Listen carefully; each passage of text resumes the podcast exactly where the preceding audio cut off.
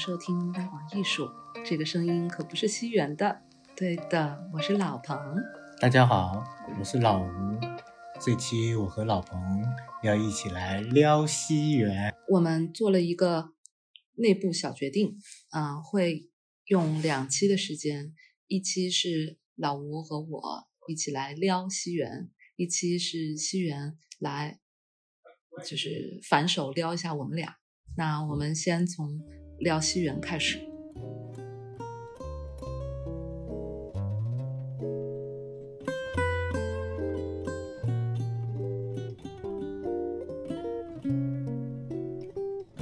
我认识西园呢，是在去年的，嗯，我教的中国当代史、中国当代艺术史的课堂里，第一堂课的课间是我的补妆时刻。我把口红擦好了以后，问了坐在学霸位置上的西园：“我的牙齿上有口红吗？”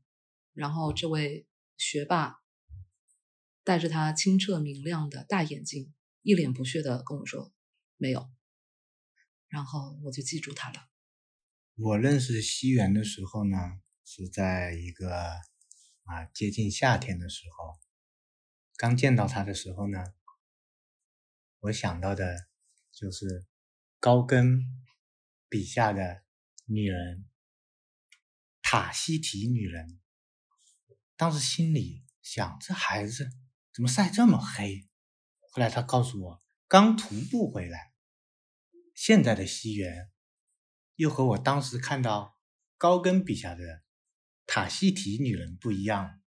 他又白回来了。不管是课堂里面的西园，还是。从高更的画里走出来的，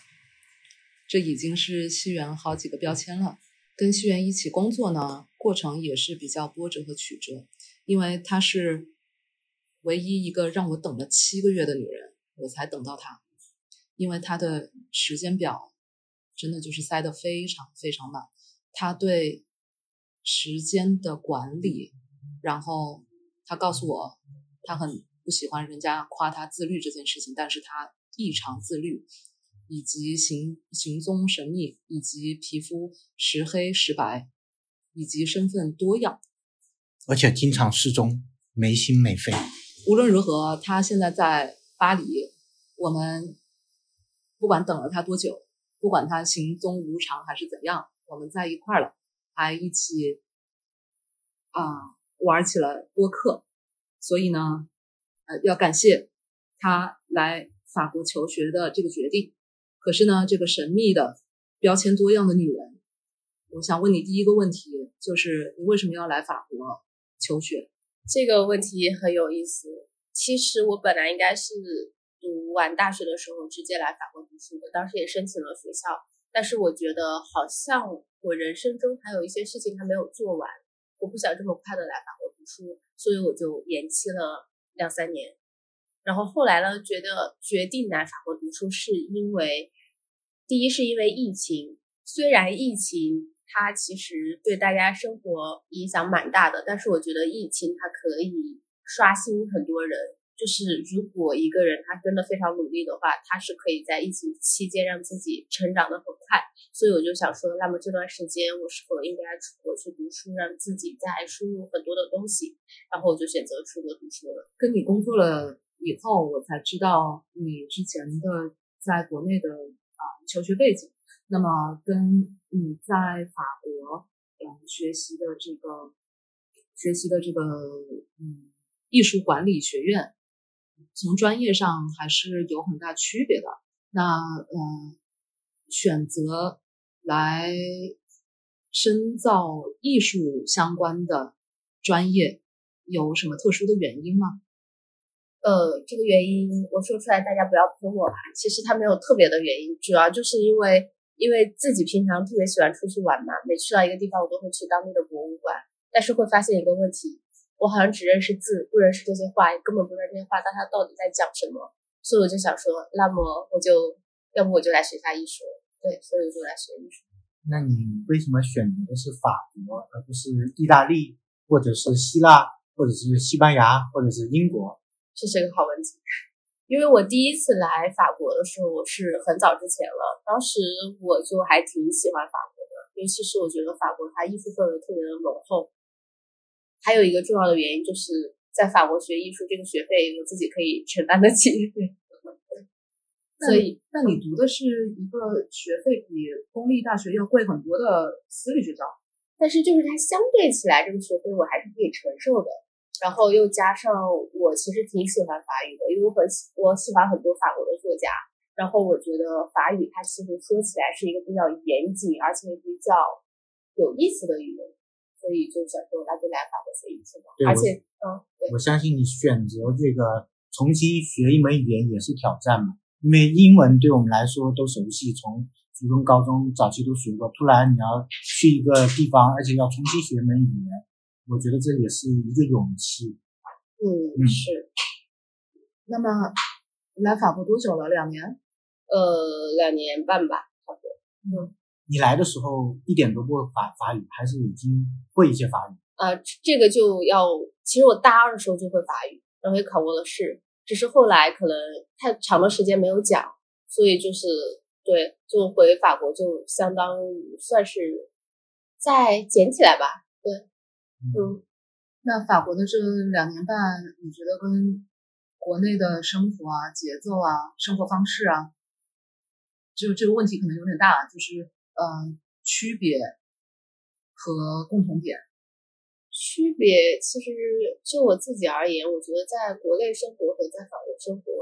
其实都是一样的，因为我有我自己的圈子，就是我不会去适应这个社会，我会是让这个社会或者这个。环境来适应我，我会建立自己的圈子，这个自己的世界，然后慢慢的把这个东西就这个环境就变成我的，所以它其实没有太多不一样的东西，可能唯一我觉得不一样的东西，可能就是在国内吃的东西比较多，我可以离朋友比较近一点，但是在国外可能就是和他们更多的时候通信就是需要用手机，这其实也是对我来说会。特别大的一个不同吧，因为我自己是一个不是那么爱玩手机的人，对，所以就是经常大家会失联，对，让人觉得他没心没肺，找不到人，几天没有回复，对，是这样。作为爸爸，爹味很重啊，就是没有，这这这还是很像高跟塔西提岛塔西塔西提 岛上的人不用手机。那那在节奏上面其实没什么区别哈，因为你是有你自己 you have own agenda 的一个人，是的，就完全没有什么问题。嗯，那嗯。也是跟你接触了以后才知道，你其实去过全球的很多很多的地方，而且在每一个地方你都有过自己人生、人生、人生的一个一段篇章，然后一段完整的生活。虽然你在法国，嗯，也就两年半嘛，可是，嗯，我自己是。觉得说，可能你这一辈子，你不管接下来你会去哪个国家，然后会去哪些国家，但是法国的这这几年就已经成为你生活圈里面的完整的一个篇章。如果是特别浓烈的生活的痕迹的话，就是我在印度有特别浓烈的生活痕迹，因为我之前在大吉岭住了半年，嗯，然后还有在贝加尔湖，然后在埃及，然后在古巴。对，然后还有在日本，对，嗯，我觉得这几个国家是我去的最多，然后反复去，但是反复也不会觉得厌倦。然后还有就是中东，就伊朗，我很喜欢伊朗这个国家，我觉得它文化特色。在那里住过？在那里住过，住过几个月。我觉得它的文化特色非常的浓郁，就是和大家认知中的伊朗是完全不一样的。对，嗯，我发现你呃偏向于去一些保留它的本土文化。还有就是，呃，它的民间文化比较浓郁的地方，就是没有被全球化的地方。嗯，呃，这里我我我也跟大家说一下，西元是一个徒步爱好者，他的一年当中一直在行走，一直在遥远的地方，一直他身边的人觉得够不到的女人，或者是需要久等的女人，我等了你七个月，然后而且一直是很神秘的，就是。西园给我的感觉是，我觉得很轻，然后我甚至对西园是有呃某种程度的依赖感的，让我觉得很安心、很放心。但是同时呢，这么轻的一个人，就是老是抓不到他，有理不定就是我了。但他本人给你的印象是有静气的，就是呃，有些人你你跟他相处或者看着他，嗯、你能感觉到他的活跃和他的你你觉得他全世界走一定是一个非常非常啊、活泼，非常非常呃话多，但是西元话不多，而且非常有静气。还有一个，你们可能以为他全世界到处走，可能胡吃海喝啊，可能可以吃享受美食，错，他是一个素食主义者。那我想问西元，作为一个素食主义者，你在全世界游走，你是怎么生存下来的？嗯，这是一个好问题。而且他呃，西元去的不是这些大都会啊，不是这些啊、大城市啊，或者他经常去一些穷乡僻壤，或者去高山，或者去湖泊，或者去无人区，或者去森林。这这就要 cue 到，就是全世界人民都爱吃的土豆，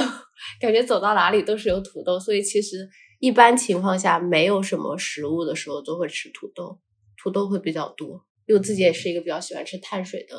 人嘛。嗯，那还有一个爹味很重的问题，就是你去这么多地方，尤其去这些森林啊、去无人区啊，或者去这些可能我们都叫不出名字的地方，我最担心的是它的安全问题。你自己有没有想过？从来没有，从来没有。从来没有，我从来没有担心过我自己的安全问题，就包括我的家人，每次出门就是他们说注意安全，其实这个注意安全是打引号的，因为作为父母，他肯定会跟你说注意安全。他们其实最担心我的就是吃不饱，因为我其实自己就是，嗯，不要看我就是会一些东西，但是我其实不是很会做饭，所以他们都会担心我吃不饱。因为我们跟你接触起来，你就是一个一个，我觉得你日常生活都不能自己料理好的人，然后自己能够独自出去徒步，让人就觉得很放心。老吴爹味太重。我替你爸妈问的问题。在巴黎的时候把把你当做他在巴黎的爸爸吗？嗯，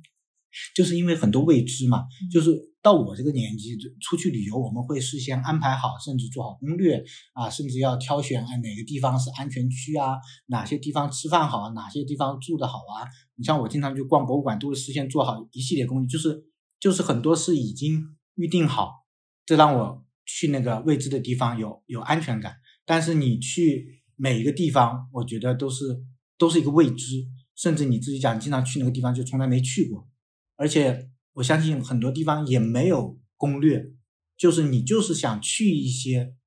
你不知道的地方，你就是有去去探索它，去去去看它，去去感受这个地方。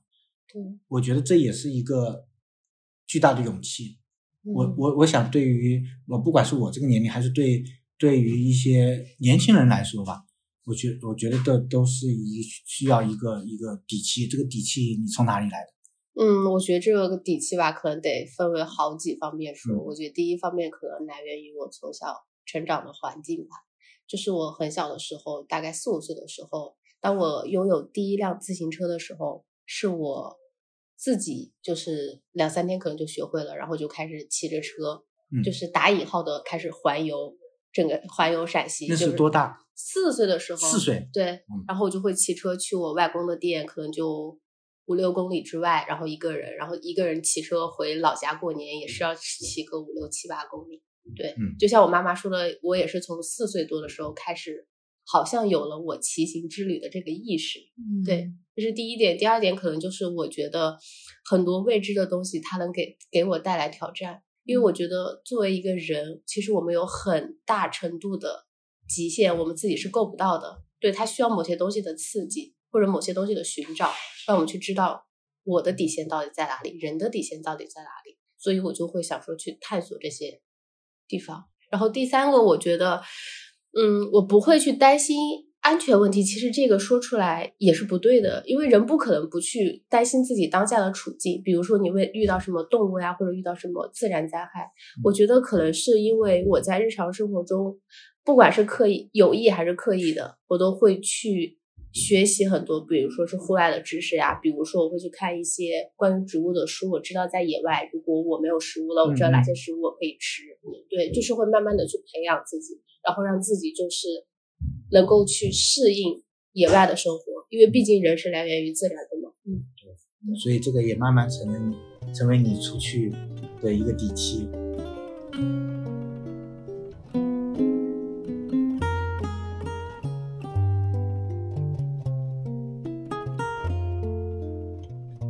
认识到现在，我自己哈，呃，来了一个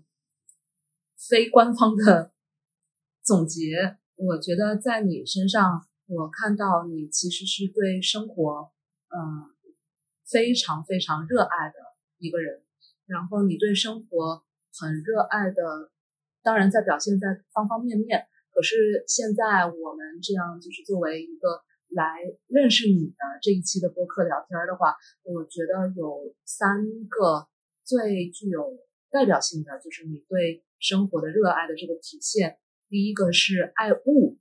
就是器器物器皿啊，这个是生活美学这一方面。然后第二个是读书，嗯，我其实挺羡慕你的，就是有一天。你跟我讲，因为我毕竟作为一个女企业家嘛，就现在是没有办法能有自己的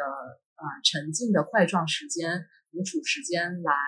来读书了啊。虽然我也是一个曾经的书虫，我现在依然是，只不过啊独处的时间很少。但是呢，你跟我说，每一个星期你有一天是什么都不做，只读书的，这个啊读书这是一点。那第三点呢是关于咖啡。啊，我作为这个所谓的巴黎当代艺术圈的最强葡萄酒酒推，认识了。我觉得你是作为呃都不用算圈了，也不用算地域了，就是最强啊手冲咖啡 大使。嗯，那么这三点对生活美学器物的这份热爱。和对读书，然后以及对于手冲咖啡的这一份热爱，你都大概知道是从什么时候开始的吗？嗯，大概可以记得。可以先说读书。嗯，读书我应该也是从大概四岁的时候开始的。对，因为我不知道为什么小时候我妈就老爱给我买书，但是其实我妈。好像也没有那么爱看书吧，我觉得啊，长大时候我觉得对，然后小的时候就会买各种各样的书，然后就给我读，然后好像就是慢慢养成了习惯，就会因为感觉我小时候的生活吧，可能没有那么，我不太喜欢正常女孩子喜欢的东西，我不喜欢呃一些娃娃呀，不喜欢一些洋娃娃、卡通的东西，可能小的时候陪伴我最多的两个东西，一个就是。各种各样的枪，我会打枪。另外一个就是各种各样的书。对，嗯，你大概读的是哪一类型的书？我觉得这可能呃和你之后能够去探索世界有关系，因为我觉得你一直有一个好奇心在那。我觉得在起初早早期的时候，我们可能是呃通过这个书本来了解世界，培养我们对世界的一个好奇心。包括探索欲，我觉得这个可能跟你在小时候读的书有关系，所以我也想知道你在小的时候是从看哪些书开始。这个我可能记不到是哪些书了。嗯，但你有没有就是说对你影响很大的书？就是在你早期读读的这些书里面，比如说那个，呃，我举个例子，我我小的时候很早的时候。呃，我读的是《丁丁历险记》，这个也是其实是法国翻译过来的。嗯，但是《丁丁历险记》里面的呃这种，他也是去全世界各个地方，他作为一个记者去探索。这这个其实我觉得给了我一个一个一个启蒙和启发，就是我我会开始对侦探小说感兴趣，我会开始对哎觉得除了自己身边看到的世界，还有另外一个很广阔的世界。嗯嗯，我想了一下，应该是《鲁滨逊漂流记》吧。嗯嗯，小的时候看的会比较多一些。嗯嗯，对，是是，对，《鲁滨逊漂流记》就就很像你现在，我觉得你出去的一个一个状态。而且我知道你经常徒步是自己一个人。嗯。呃，还有一个问题就是你在徒步的过程中会阅读吗？会啊，我我一直会带书，就是我我是有这样的习惯，就是我每次出门的时候是会带一本，可能就是我看过无数次的书，但是这本书它又能够让我整个旅途都变得丰富的书，就是可能每几年会换一本这样子。嗯嗯嗯嗯，我跟你有一个同样的习惯，我每次从巴黎回国的时候，然后以及从国内再回来的时候，我就会带上海明威的《巴黎市场流动的盛宴》，嗯，然后法语法语版的。嗯就是毫不夸张的说，就是我我老我我相信老婆和老吴肯定看过《恶之花》这本诗集，嗯嗯，就是有些人会觉得嗯《恶之花》它其实是有点悲伤的，嗯就，是波德莱尔的对那个《恶之花》，但是《嗯恶之花》它其实一直在我枕边已经放了整整十年，它是我的枕边读书，嗯，包括我现在的法国也嗯是，就是就是那个我床头会有一本《恶之花》的法语版。我并不觉得他悲伤哎，对，就很多人他会觉得悲伤，但是我觉得他就写的很有，对他悲伤的点在哪儿？那我倒是好奇了。这个可以问一下观众。对，嗯跟大家互动一下啊！如果有读过《恶之花》，觉得它悲伤的，欢迎给我们解惑一下。因为我觉得我我不会带着《恶之花》回国，可是有的时候就跟吃吃东西一样的，有的时候我会突然很想吃火锅，然后《恶之花》就是有的时候它会回来，我我突然很想再重新翻阅它，而且随时的一些翻阅很可以带来很多当时它，我觉得可能是有点就是那种以形补形的那种，有一点有点像许知远他说的那个十三幺里面的带着偏见看世界。所以我觉得他的《恶之花》就是因为是带着偏见、带着情绪，但这个情绪在我自己的体感里面不是悲伤，而是完整的偏见。但是这个偏见它可以以偏见来治偏见。我造的时候读《恶之花》，我就不造。嗯，我我也是这样子，而且《恶之花》就很有意思的就是它其实就是我想学法语的源头，因为我觉得中文版的翻译就翻译不出来《恶之花》它的诗意，对对，翻译不出来它的美好，所以我就想说，那既然翻译不行，那我就开始学法语。对，倒不是因为上学我才开始去学法语法语的，对。然后现在的话，我出门会带另外一本书，叫《夜航西飞》。哦对，《夜航西飞》也是我看了无数次、做无数次次笔记的书。对，嗯包括我现在前段时间去徒步，我也带着《嗯夜航西飞》，包括我之后出门我都会带它，因为我觉得它和我现在很像。嗯对，就是她是一个非常勇敢、非常睿智的一个女人。嗯，对嗯而且她的很多举动，比如说她就是，呃，驾驶飞机在嗯五六十年代驾驶飞机，嗯嗯然后穿越在各种什么非洲的山脉呀、嗯就是也开启了我想学驾飞机这个技能吧。可能等等以后啊，嗯那么呃，咖啡这个事儿呢？呃，咖啡这个事儿可能是这个我也说不清。我觉得我第一次喝咖啡也是小的时候，是我外公，其实受我外公影响蛮大的。然后他当时就是从海南带回来的那种咖啡，贼苦贼苦。那个时候也不知道咖啡到底是好不好喝，就觉得它很苦吧，就长得像板蓝根一样的东西。然后后来是因为可能有了网络吧，然后就是会关注到一些咖啡的一些人，然后慢慢之后大家都成为了朋友，会觉得咖啡就是它在某些时候能够给我带来一种愉悦之感，但但但它不同于尼古丁，我觉得这种感受吧，它会是让我放松的。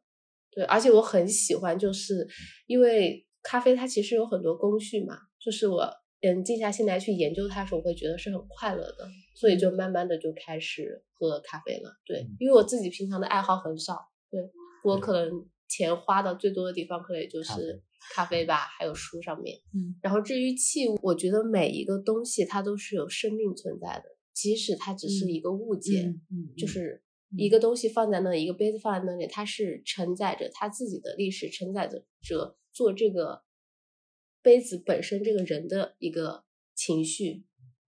的价值在的，所以我就觉得我拥有一个杯子，就像拥有了一个完整的生命体吧，所以我会很爱惜爱惜我日常收集到的一些器物，对嗯，就会所以你就有一种惜物的情节。对，然后我还想讲到这，我就想问问，就是你每次徒步，其实能够带上的东西是非常有限的。嗯嗯，如果你能给我们讲讲，就是你每次徒步有哪哪些东西是必带的？就是你一定会带上它。我们刚刚讲了，你你每次去你都会带到书啊，这是这是一种。然后还有没有其他的物件是你每次出去出门都必须带上？其实好像除了就是户外露营的必需品，什么睡袋啊、什么食物之外，好像除呃除了这些以外，可能就是一定会带一本书，然嗯后一定会带够量的咖啡，嗯然后以及我会带一个我自己喜欢的杯子。对，就是有点想像说，就是我会把一个家带在身上，这个家里有我熟悉的东西，就是即使我在野外，它也是我的一个家。对嗯嗯。嗯那在这点上，跟老吴有一次他在说，嗯，就是我嘛，就是作为一个作为一个标准的标准的 法式中中产，嗯，就是按揭的买了个房子嘛。那呃有一次呢，就跟老吴在聊，因为老吴的聊老吴的家境情况、物质物质情况比我好好太多了，嗯。但是呢，老吴他却没有在巴黎买房子，啊、因为老吴他说他是有车，然后车是他移动的家，所以你刚才在说这个，就是带上自己熟悉的像家一样的，然后你再移动，所以让我想起你们两个这个很共通的地方。嗯。对，就像他早期他讲，他童年的时候有辆自行车，就是他最早开始飞行探索世界的工具。就我跟他也有一个共同的经验，就是自行车，它让我们行走的半径扩大了。然后我是比较早的考驾照，也比较早的有自己的第一辆车，然后车也成为了我开始拓宽我认知的边界。我开始从原来就是我家到我这个生长的地方城市，到另外一个城市，到国外，我又开始探索其他的边界。就是我一直都觉得车，我会再怎么省，但是我不会省车，我会用钱买一辆好车，然后用它来探索世界，然后我也不会用钱来买买买一个固定的房子，我会用这个钱用来旅游，用来开车去自驾游所以我基本在欧洲的旅行，我基本上都是开车旅行，包括现在有了孩子以后也是这样。嗯，嗯，很能理解。就是我的背包就是我的家，对。然后说到买房，可能我也不太会去买房，可能我自己是会比较注重我精神世界的家，对，因为我觉得我精神世界的家它是完整的，外部的家它不管是什么样子的，它都是一个固定的，对，都是一个稳固的、坚固的东西在那里。嗯，那说到这个呢，就是咖啡是咖啡，你有跟我讲过，是你喝咖啡的时候会让你犯困。哦，对，这个犯困，我一直想问的是，真的是 physical 的，就是物理的会犯困，还是说喝咖啡的这个过程当中，其实是跟你的精神是有连接的，所以你可能在注意的更多的是精神上面的事情，而不一定是物理世界里面的其他的对话呀，或者是跟其他人的社交啊，所以才会让你犯困。我觉得是，就是喝咖啡的时候，就是一般人喝咖啡都是让自己清醒，嗯，但是我喝咖啡，它其实是让我放松下来，就是会让我整个人进入到一种休息的环境之中。它是你熟熟悉的一个味道，对，它可能对你来说有更多的是安抚。对，是的，对对。所以这样的话，你其实还，嗯，就是通过这个这个问答，还完成了我自己的一个一直逻辑没有办法闭环的一个问题。因为毕竟咖啡因它产生的使人肉身的这个兴奋是，呃，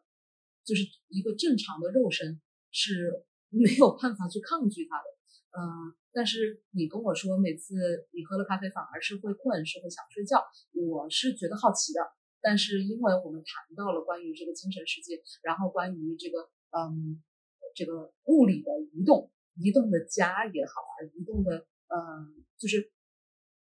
稳定的精神的自我和移动的家，嗯，然后让我想起来可以嗯就是你的我看到的最大的你热爱生活的这最大的三个标签啊，虽然下标签不太好，但是呃，我觉得这个毕竟是一个很很立体的三个切面。那这个切面的话，它其实是有一个网状的互动的啊，这就是在你要去徒步的时候，你会带上书，然后带上一件就是器皿，一个杯子，属于你自己的，然后属于你当时可能开启那一段旅程你想要的，它甚至它可以代表一个氛围，那一个杯子它可以代表一个氛围，然后以及这个。呃，咖啡那咖啡的话，呃，你的这个困其实是回到你自身的这个精神世界，嗯嗯，逻辑闭环了。对，所以就有时候就是我其实有时候会很容易陷入一种思考或者是一种放松的状态，在喝咖啡的时候。所以有时候可能比如说三四个人聊天的时候，有时候我会呆滞在那里。其实我是一边在倾听，一边在放松，一边在反思，并不是说我不耐烦去。倾听别人，不耐烦去听别人在讲什么东西。嗯嗯，而且你之前也跟我讲过，你每个月喝咖啡的 budget 预算，哦，就把我吓到，可以分享一下吗？嗯，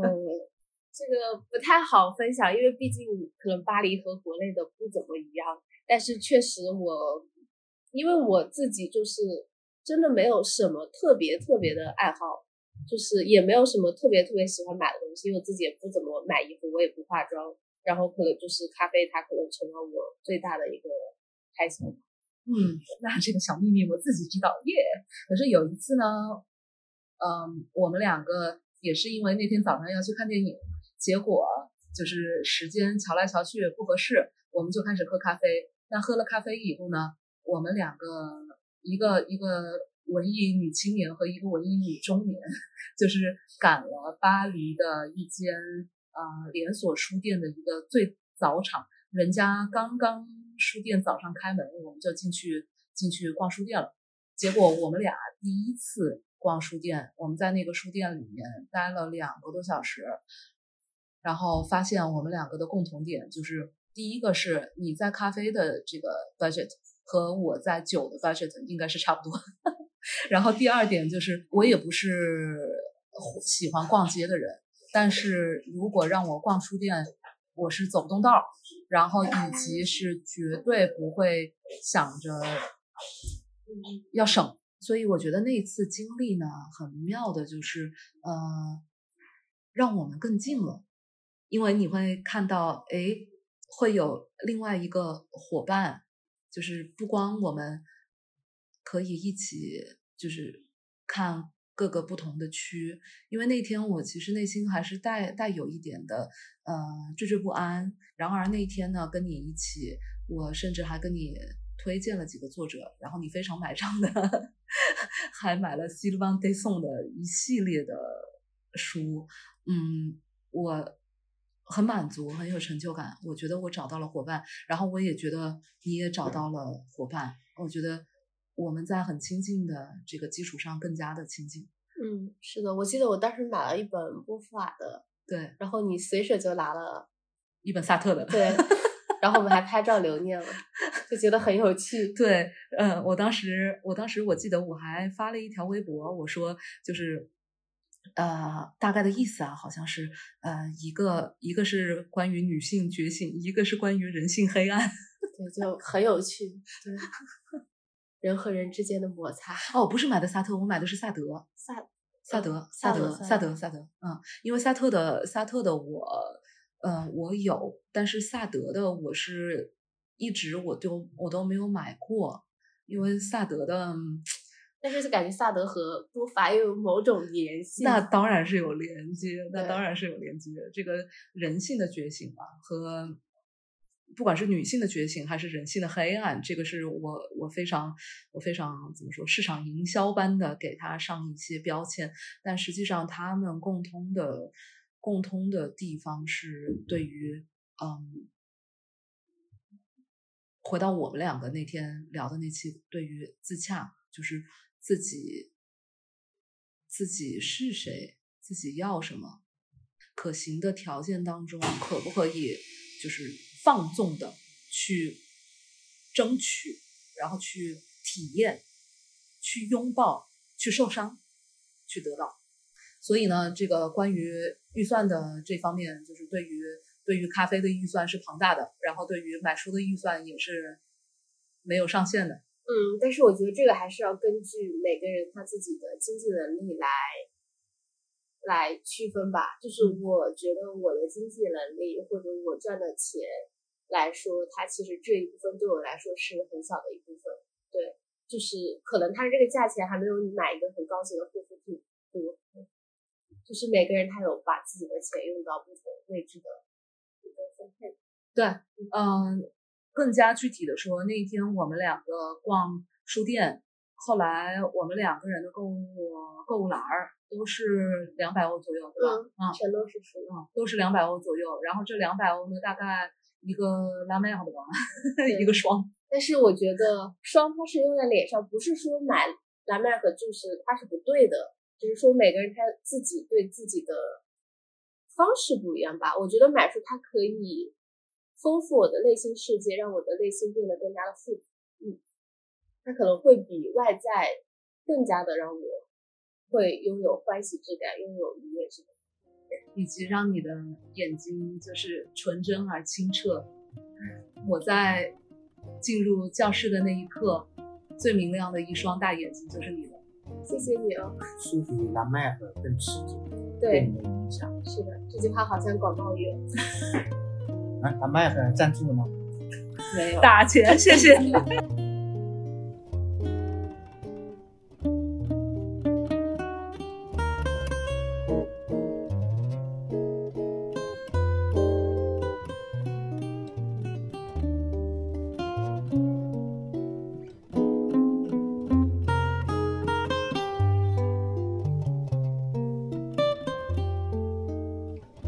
现在我们到西元呢，就是这个人生轨迹、求学经历，以及有自己内心的完整的世界和节奏。不管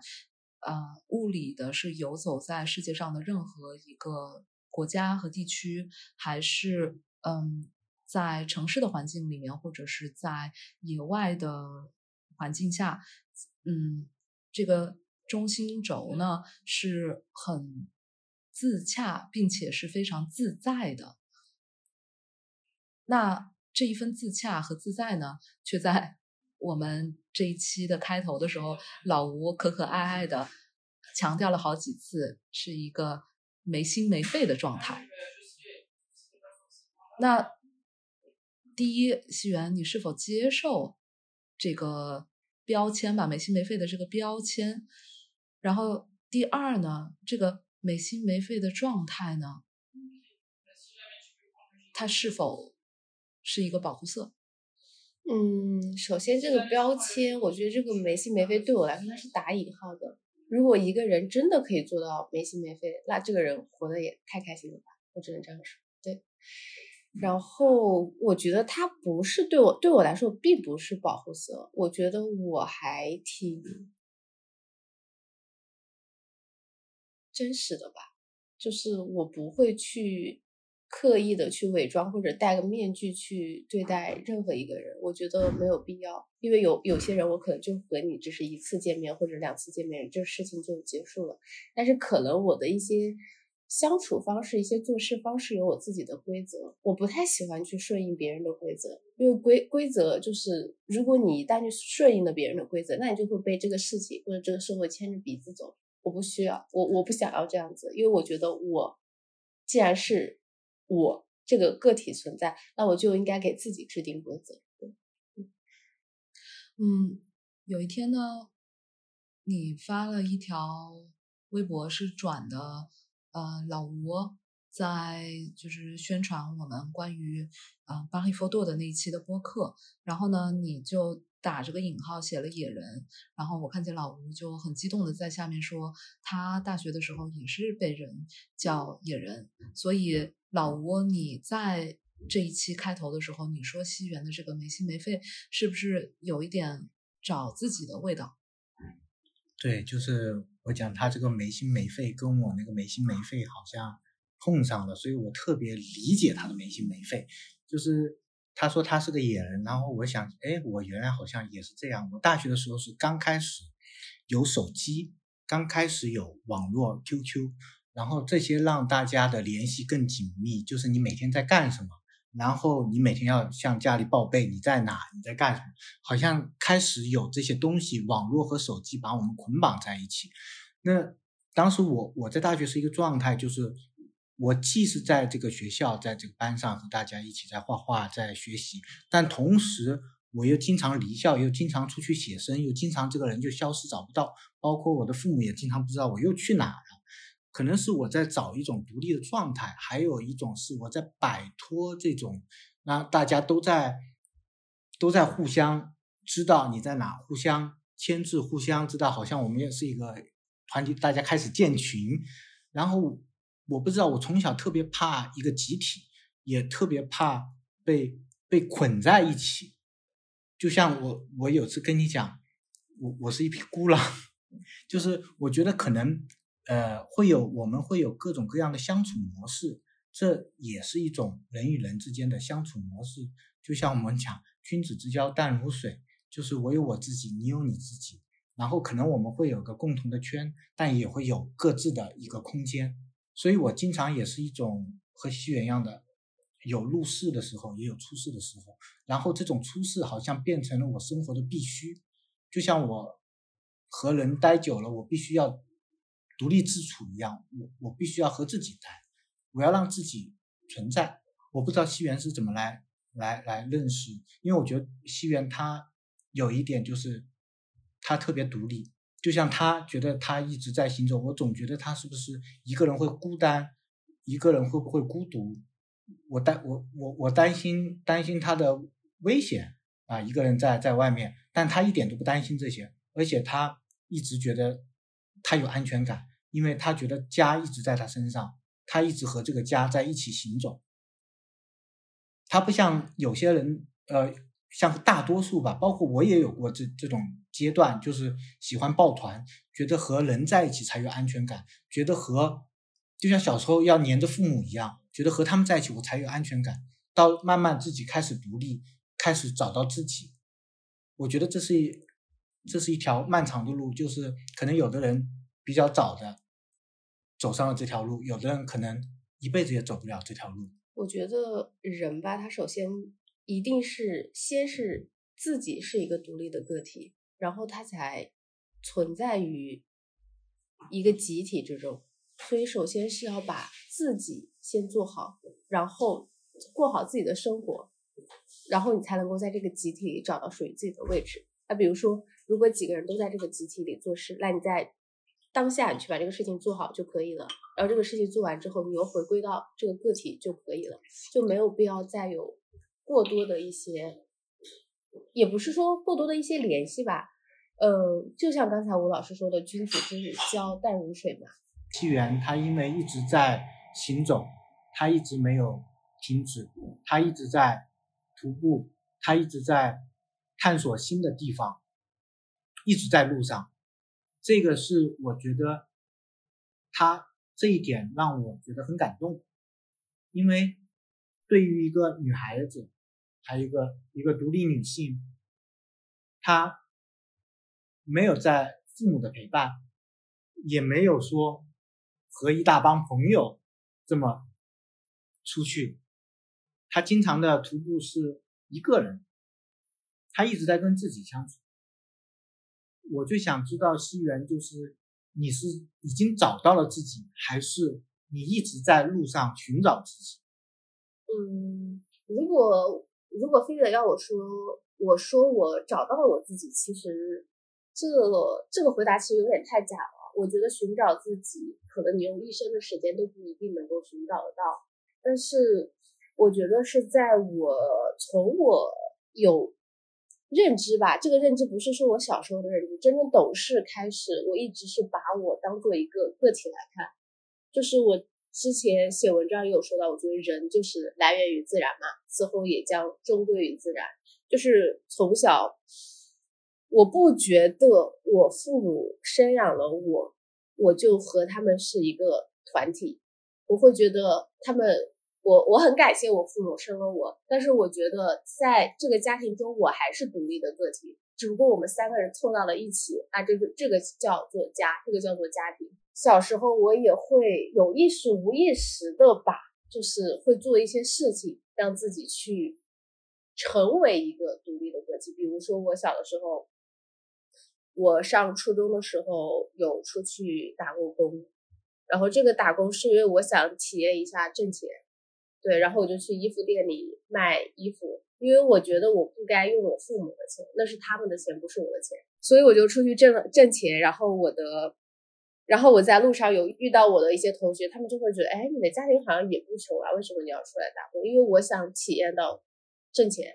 它就是很困难的事情。然后包括我小的时候学钢琴，也是，我就跟我妈说，我说你不需要给我买钢琴，因为你不确定这个事情是不是我真的想学。然后后来学了几年之后。然后我有一天，我也不知道我哪我哪里来的勇气，我就跟我钢琴老师说：“我说，要不我教你孩子学习，你免费给我教钢琴吧。”就这样，每年寒暑假我去了老师家里住，就是每天白天我给他孩子上文化课补习，然后他免费给我教钢琴。对我就是这样子来去慢慢完善自己，让自己就是越来越加的成为一个独立的个体。从经济独立开始。对，从经济独立开始，这样子之后。我觉得我才会慢慢的在这个社会里真正的成为一个个体，也导致于像刚才吴老说的，我可能在面对很多东西的时候，我的思考方式不会是先以集体，我是先会从自身出发，然后从先去考虑自身，然后再去考虑整个集体。说那有人可能会说，呃，那如果你以后谈了恋爱，你有以后有了家庭，你是不是也要从我出发？但是我觉得这是一个好问题，但是我会平衡，比如说我会先在。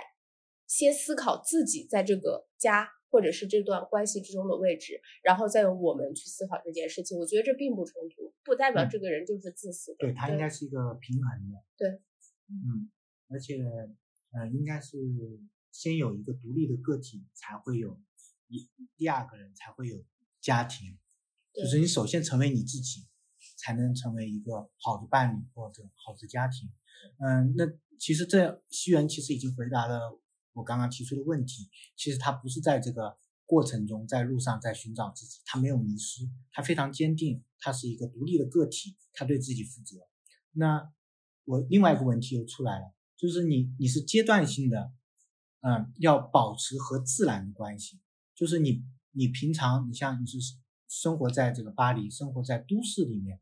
但你会让自己建立和自然的一个关系。因为就我所知，你去的地方其实更多的是自然风景、自然风光和野外。我想听你聊一聊，呃，人与自然的这个这个关系，包括你是不是可能对自然有有一种依赖之情？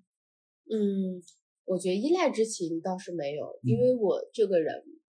嗯，如果说说的特别直接的话，我其实对任何人都没有依赖。对我不会对任何东西或者任何人产生依赖，就是也不是说自我保护的机制吧。嗯，因为我觉得还是站在刚才回答问题，人他就是独立的，嗯，他不需要去依赖任何人，就包括这个安全感，他是自己建立的。所以我说，就是你对人其实是没有这种依赖感。是的。所以我就想，因为因为你我刚刚讲间歇性，就是你会要想回到自然，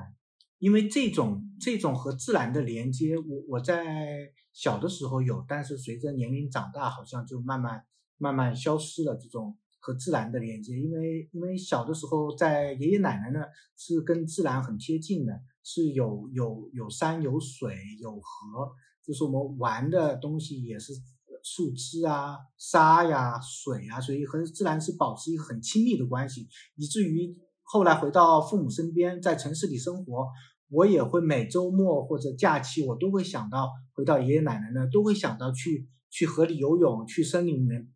走路，跟自然有一个贴近的关系。但这个随着之后，嗯，我慢慢和这种关系好像越来越少了。嗯，但我觉得你和自然还一直保持着这么一种联系。嗯，第一可能来说，我觉得大自然它是神秘的，而且是。在自然面前，我觉得我会保持一种特别敬畏的态度。第二就是我经常去大自然，其实就是在洞悉死亡。我觉得大自然它是离死亡最近的地方。就是我这个人其实不是那么的，也不能说不是吧。我这个人完全不惧怕死亡，我有时候甚至会去研究死亡。就是如果死亡现在到来了，我会很坦然的去接受它。对，就我每一次每一次去大自然，其实就是提前熟悉死亡。其实死亡没有那么可怕。嗯嗯嗯，对，一样的。我觉得老吴其实也是一样的。回到。你说的这个，你每一次去野外其实是体验死亡。嗯，Frank 就是我的先生嘛，他也是一个嗯隔空发压热，这个怎么说？用老吴他刚才提的这个典故，呢就是壮游专业人士，跟你一样是壮游专专业人士。那么他呢，他就跟我说过，他在嗯已经行走了二十年，整整二十年的这个路上，他看到他虽然是个老外啊，但是他居然。获得了中国所谓的这个天命这一说，他说，有的人就是老天爷赏饭吃，像他这种，就是不管去什么极恶的条件，他都可以好好的活下来。但是有的人，他命里不带这个，他不带这个壮游 壮游气质，可能过马路买一包烟都会被人胖揍，被人抢劫。最后呢？回到一个戏园，你和我曾经嗯讨论过的一个主题，我觉得这个主题特别特别的深刻。我们有讨论到，就是对于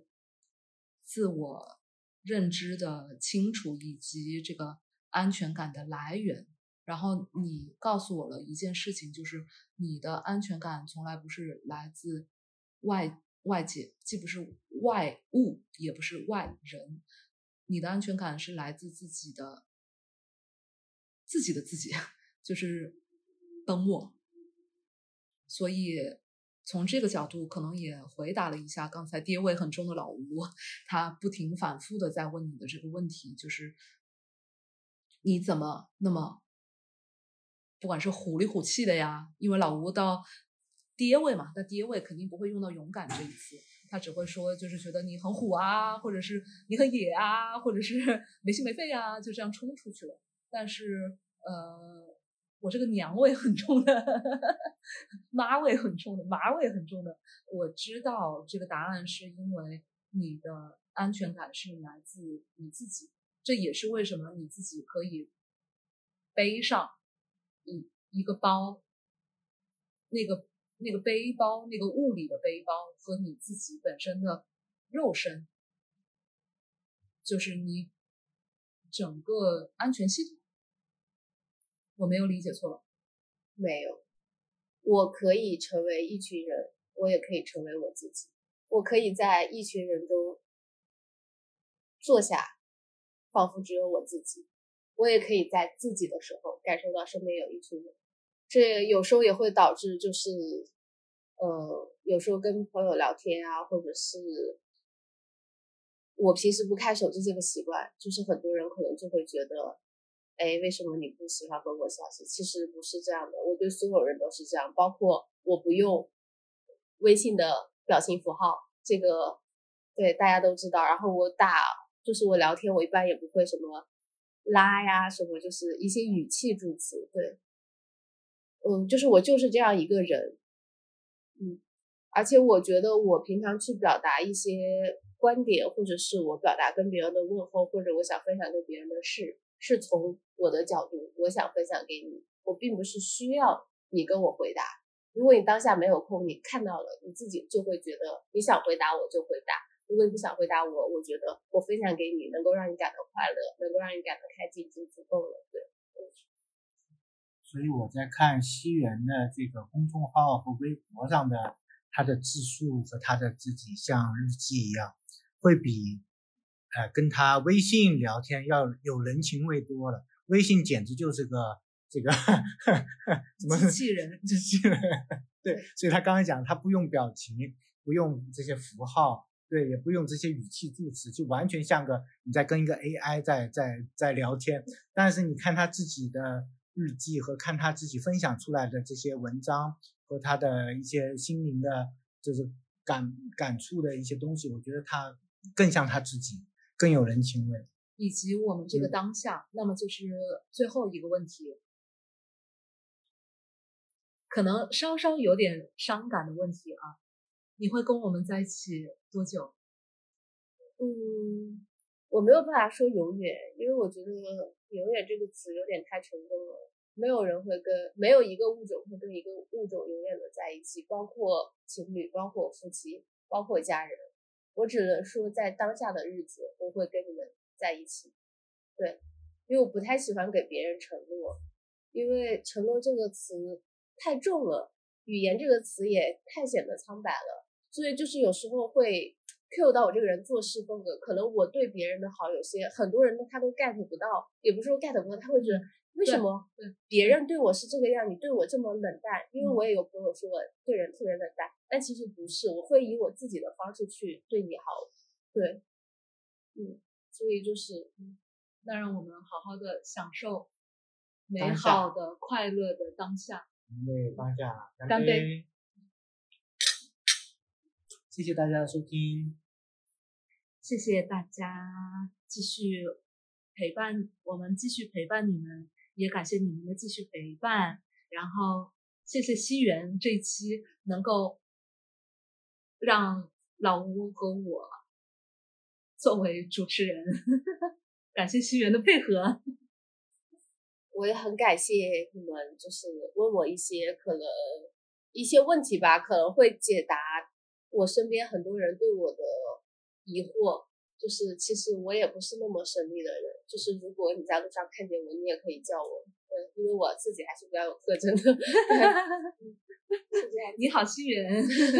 再见，西元。如果听众想领教西元的 AI 式回答。可以在评论区留言，获取我的微信哦。AI 也会好好爱你哦。我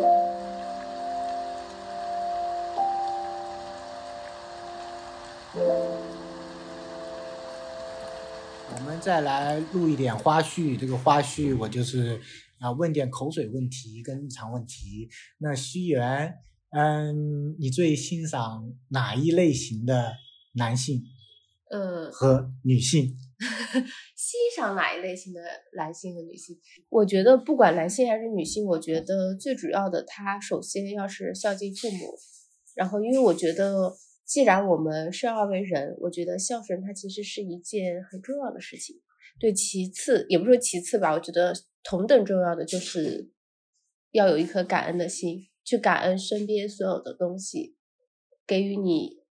不管是给予你生命的，还是给予你物质帮助，或者是哪怕在街上给予你一个微笑的人，对我觉得第二点就是要感恩。对